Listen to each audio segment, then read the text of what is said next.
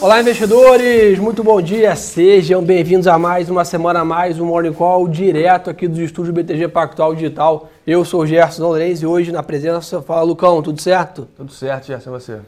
Vamos com tudo aí, mais uma semana, semana importante aí para os mercados. Temos aí hoje, já começamos aí com o balanço do Itaú no fechamento aí pós-mercado, ou seja, primeiro aí dos grandes bancos é, divulgando seus resultados. Então ficamos aí com atenção redobrada. Terminamos a sexta-feira, para quem não lembra aí, no campo negativo e forte, queda aí, os índices caindo aí quase, né, mais de 3% dos principais índices no mundo. Ou seja, foi um dia de risk-off. Na sexta-feira o mercado estava receoso em passar o final de semana né, posicionado, tínhamos aí discussões é, políticas, que é o grande destaque da semana. Perfeito. Ah, por aqui, tanto aqui quanto lá fora, os casos de Covid continuavam né, aumentando e aí a gente viu os bolsos realizando. E detalhe, né? O Ibov fechou negativo no mês, né, Gerson? Exato. Remou, remou, remou, remou e no último remou, pregão remou. terminou é, um mês de queda. Né? Então foi um janeiro mais difícil para todos os mercados aqui no Brasil, mais ainda, né, por essas questões que demoramos aí a avançar no programa de vacinação né, e, outras, e outros fatores. Mas isso daí já é o passado, tenho certeza que vocês aproveitaram aí o final de semana para rever o nosso Morning Call, escutar os podcasts, então já estão muito bem informados. Vamos ao que interessa falar dessa semana. Pessoal, semana começa mais positiva lá fora.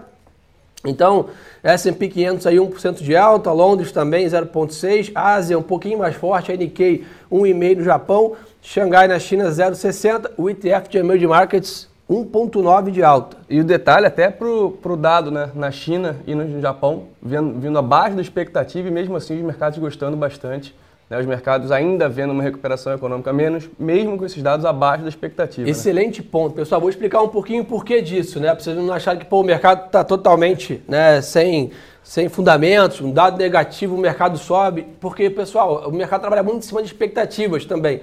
Ou seja, dados fracos, né, foi exatamente o que aconteceu. Né, veio um dado fraco de PMI na China, automaticamente o Banco Central chinês voltou a dar suporte ao mercado de crédito. Ou seja, isso acontece muito nos Estados Unidos também. Se a gente tiver um payroll fraco, né, um dado de mercado de trabalho americano abaixo das expectativas, a bolsa sobe, o pessoal fica um pouco perdido. Porque naturalmente o Banco Central olha isso Sim. e o mercado já prescreve que teremos aí novos estímulos. Né? Ou seja, esses dados ruins, tanto no Japão quanto na China, deixou o mercado animado que o Banco Central chinês e o BOD, né, que é o Banco Central japonês, vão manter os estímulos econômicos e aí a bolsa sobe. Então, só para vocês não acharem que o mercado está tão, tão maluco, né? Tão maluco. Então, acho que é, é assim que funciona um pouco essas questões também de dados. Outro passo importante também, né? Estamos aí é, no fronte do vírus, né? Estamos vendo aí algumas, uma tendência de queda né, em algumas regiões no mundo, inclusive nos Estados Unidos.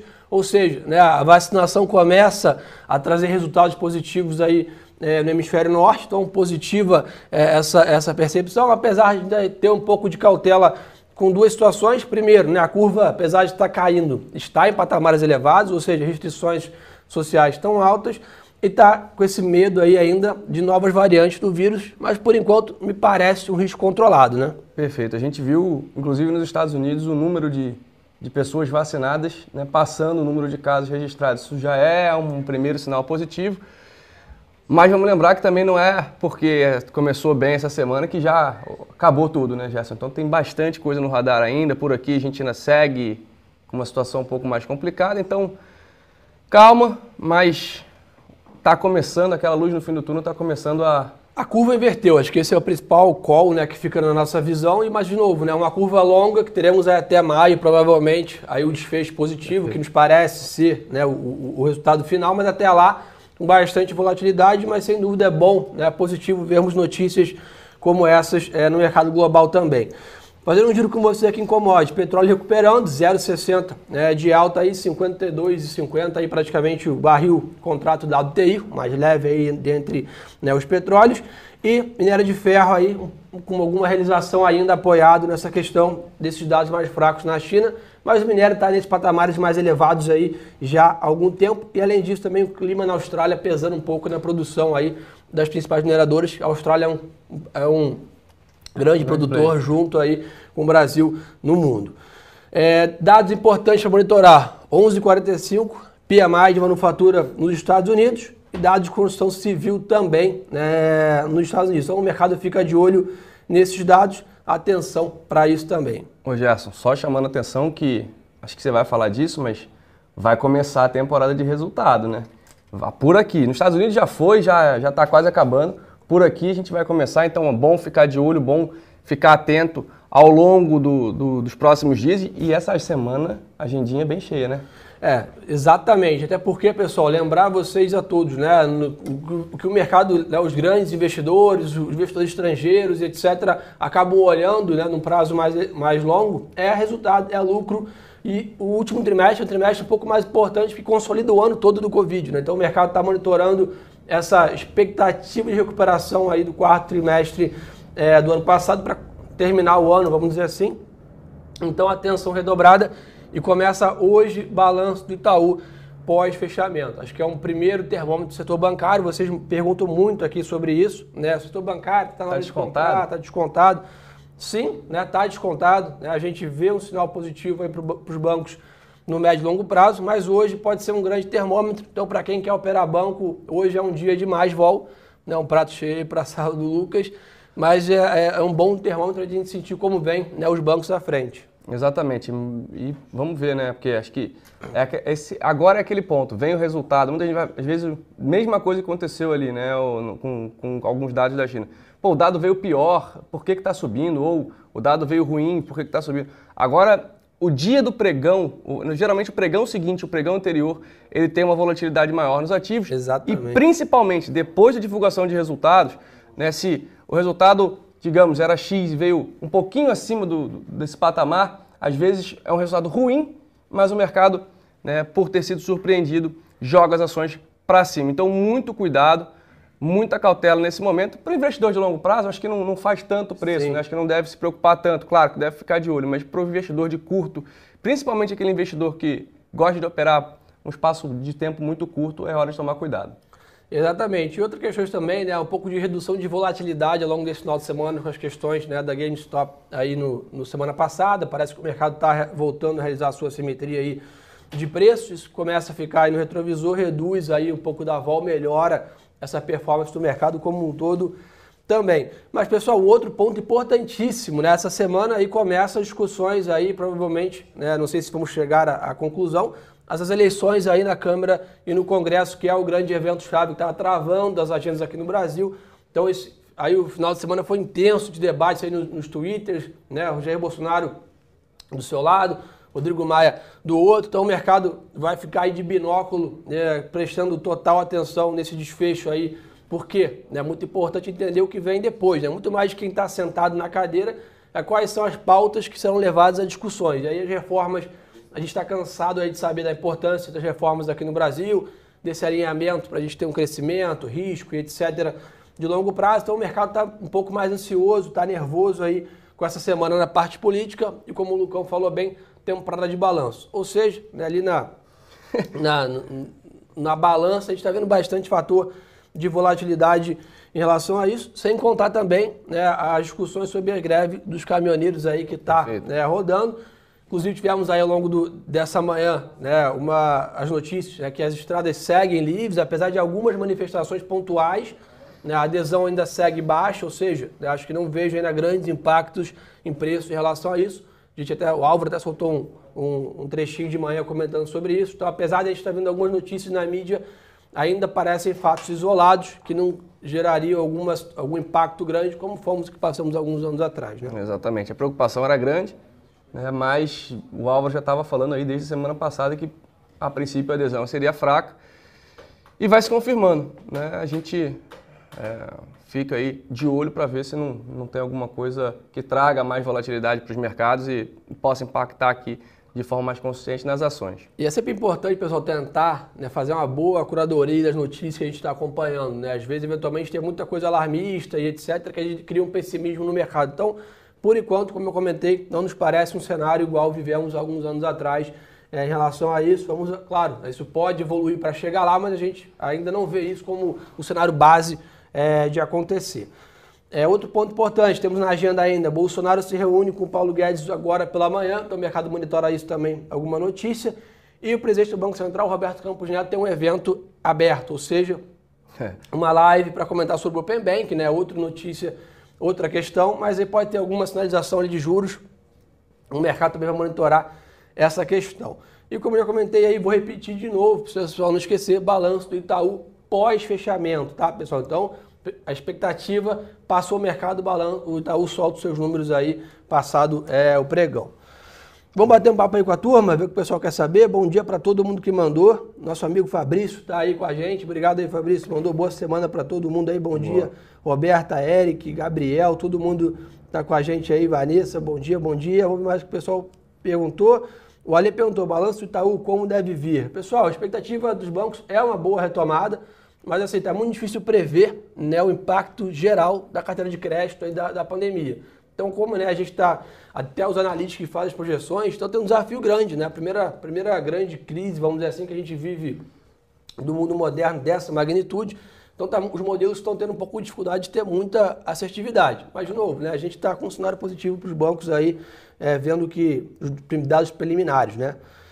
O Erle perguntou aqui, small caps mais risco, né? Tem que estar preparado para mais volatilidade. Exatamente, mais risco, em compensação também mais retorno, mas aí depende do estômago de cada um, depende da estratégia de cada um. Eu sou entusiasta de small cap, então gosto bastante. Boa. O Victor está perguntando aqui, Francisco perguntando sobre o ouro. Qual do ouro continua como qual de proteção? Então, quem está com ouro na carteira ou dólar, como a gente sempre fala aqui, pessoal, podem continuar, são ativos de proteção de longuíssimo prazo, mantenham as posições. Gerson. Manda. Pessoal perguntando da carteira recomendada. Todas as carteiras, né, tanto da parte de, de fundamento, tem sim, a carteira de small caps, hoje elas são né, divulgadas aí, deve estar sendo divulgado já já. Antes do mercado breve. abrir, pode ter certeza que vai estar Exatamente. lá no site, né? BTG Pactual Digital barra análises no plural. Boa. E a carteira de fundo imobiliário também, né? São carteiras aí que, que giram, digamos assim, são revisadas né, mensalmente. A carteira semanal também já saiu, já está disponível no site, então para quem gosta de acompanhar. E o, o Gerson, pessoal perguntando de minério. Minério de ferro tende a ter uma pressão de curto prazo de realização de lucros, como a gente comentou. Né? A commodity bateu lá 180 dólares a tonelada recentemente, saiu de 100 para 180. Só. Mas o que a gente reforça o nosso call aqui de médio e longo prazo para Vale, para Gerdau, para Suzano, commodities em geral, é bem positivo. Né? A gente está vendo a China mantendo os seus estímulos aqui, o mercado lá fora está bem. Então tem talvez algum espaço para uma retomada, inclusive do minério hoje aí, ao longo do dia. Ou seja, pessoal, normal, né? não teria como a commodity de 100 para 300 né? sem ter alguma realização, mas de novo, né? o cenário nos parece bem otimista. Inclusive, já dou um spoiler aqui, que a Vale vai entrar numa das carteiras aí que não estava.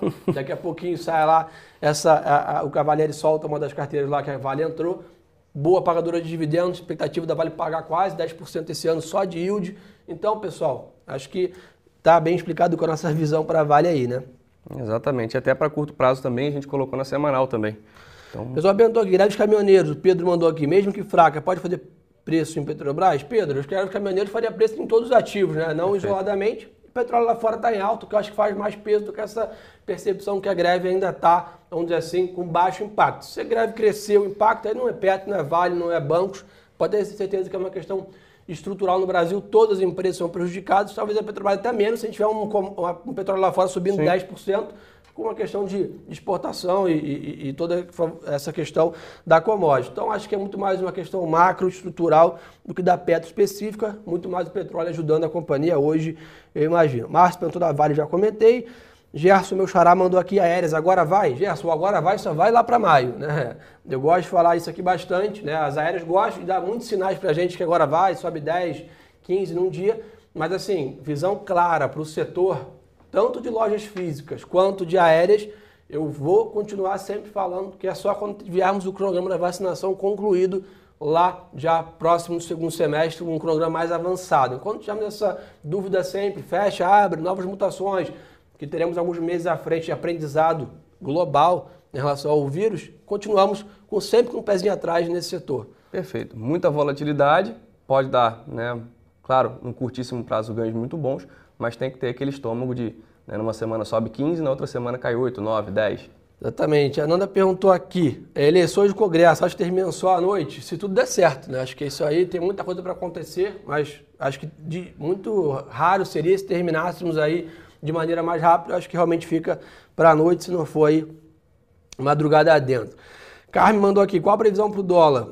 A gente continua vendo dólar nesses primeiros é, é, meses aqui do ano com mais volatilidade, nesses patamares de 5,40, 5,30, 5,50, mas também otimista que no, no, médio e longo prazo aí, né, o Álvaro, é, junto com os economistas aqui, chegam na previsão aí de 4,90, a gente se beneficiando dessa, dessa vacinação, de estímulo econômico e algum avanço aqui nas reformas até o final do ano, o dólar tende a suavizar a performance até o final do ano. Mas, de novo, para quem tem o dólar como proteção, mantém firme ali, que ainda estamos ainda com o, o, sinal de síntese aí do, do avião ligado, que a volatilidade continua alta. Perfeito. Uma coisa é proteção, outra coisa é especulação. É especulação. Então são pontos diferentes, vamos entender né, o que, que a gente tem na carteira antes de, de, de investir. Bom, pessoal, já que lembrou o pessoal aqui, bom dia, mestre. Dia, hora de dar o like. Isso aí, pessoal, não esqueça de deixar o like aí. Estamos com uma super audiência hoje aí, 2.600 pessoas com a gente ao vivo aí, no maior Morning Call do Brasil. Boa. Muito obrigado aí pela audiência de todos vocês. Pessoal, Rafa mandou, o mercado deve abrir em alta hoje? Sim, tá? Acho que a expectativa é depois de uma grande queda na sexta.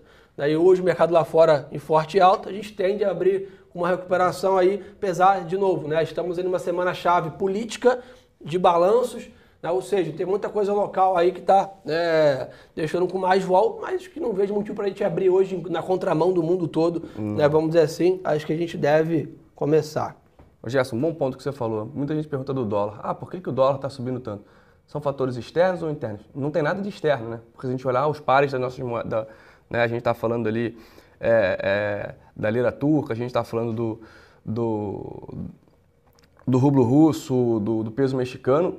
Essas moedas estão longe Sim. de ter a performance que o real teve. Então é mais um fator local do que um fator uh, emergente, digamos assim. Perfeito. Por isso que a gente sempre fala aqui das questões da importância né, das reformas, alinhamento político, né, avanço no programa da vacinação. O câmbio é o melhor termômetro de risco Brasil. Não tem como a gente falar, ah, tá tudo bem, etc, etc, é só olhar o câmbio. A gente até brinca, né? É, tudo que a gente fala aqui de economia, relatórios, etc, você só olhar o câmbio, o câmbio está ali evidente. Não tem jeito. O dólar estiver forte e o mundo tiver é, dólar fraco no mundo e real não está ganhando espaço, claramente um problema nosso local. O, o, mercado é soberano, como a gente diz, né? ele pode até eventualmente ter alguma disfuncionalidade, mas no longo prazo ele está sempre certo. Sim. Então, se a gente está vendo um real mais fraco e o dólar está mais fraco no mundo também, ou seja, deveria estar tá o contrário aqui, é um sinal que a gente está deixando a desejar em algumas questões é, é, frente ao mundo aí de riscos. Né? É, Bancos menores vão comprar resultados grandes, sem dúvida, João. Né? Acho que nesse momento de mais é, é, incertezas, né? o, o, o, resultado dos bancos grandes já evidencia o que vem dos pequenos em linha, né? ou, ou vamos dizer assim, em paralelo. O mais estão querendo saber aqui. É... Lucão, tem as carteiras aí que é para a gente talvez anunciar para a turma? O que, que trocou? Deixa eu ver aqui se eu consigo. Boa. Bom, eu tenho as small caps aqui na mão. Boa, solta as small caps aí para a turma então. Oi BR, Lave 3, Sante Brasil, Aere e Rapt. Ou seja, voltamos aí com algumas ações que fazia tempo que não apareciam, né? Exatamente. Randon, Su São Randon. E Lave, né? Voltando com construção civil. Sim. Sucesso mandou aqui Gerson Guerdal. Pessoal, que isso também continua positivo para a commodity como um todo, né? Via varejo sofre mais um pouco de varejo no curto prazo ainda, rotação setorial. É, vamos mais estão querendo saber aqui. É, Gerson e Lucas, há chance de short squeeze em outros mercados? Aí é muito abrangente essa pergunta, acho que é difícil, difícil né? precificar, eu acho que isso é uma aval mais de curto prazo, o mercado vai se adaptar ali, os gestores vão começar a olhar também quais posições estão vendidas, quais são os riscos, o mercado é muito eficiente, é, acho que isso aí pouco a pouco vai ficando aí no, no para trás na, nas conversas. Paulo mandou B3, vai a 70, acho que é um case aí que, matter of time, né, questão de tempo, né, acho que isso é o Brasil vem dando sinais e vai continuar nesse financial deeply aí, desenvolvimento do mercado de capitais, investidores na bolsa, Não a gente migrando da, de, da tradicional poupança, conta corrente ou renda fixa, diversificando seus, seus investimentos.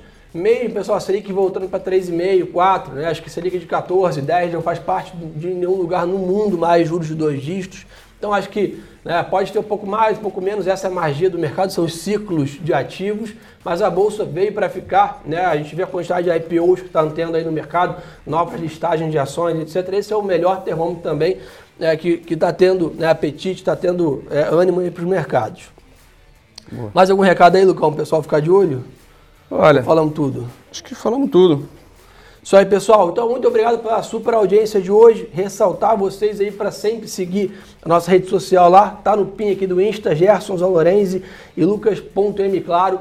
Turma, segue lá o nosso conteúdo, tem uma enxurrada de coisas aí para vocês lá, relatórios, boletim, focos, notícias, GTVs, né, coisas educacionais também, não só na parte de notícias. Então, a gente gosta muito aí, cria todas as ferramentas possíveis para vocês ficarem muito bem informados, porque como vocês sabem muito bem, pessoal, o melhor ativo é sempre a boa informação.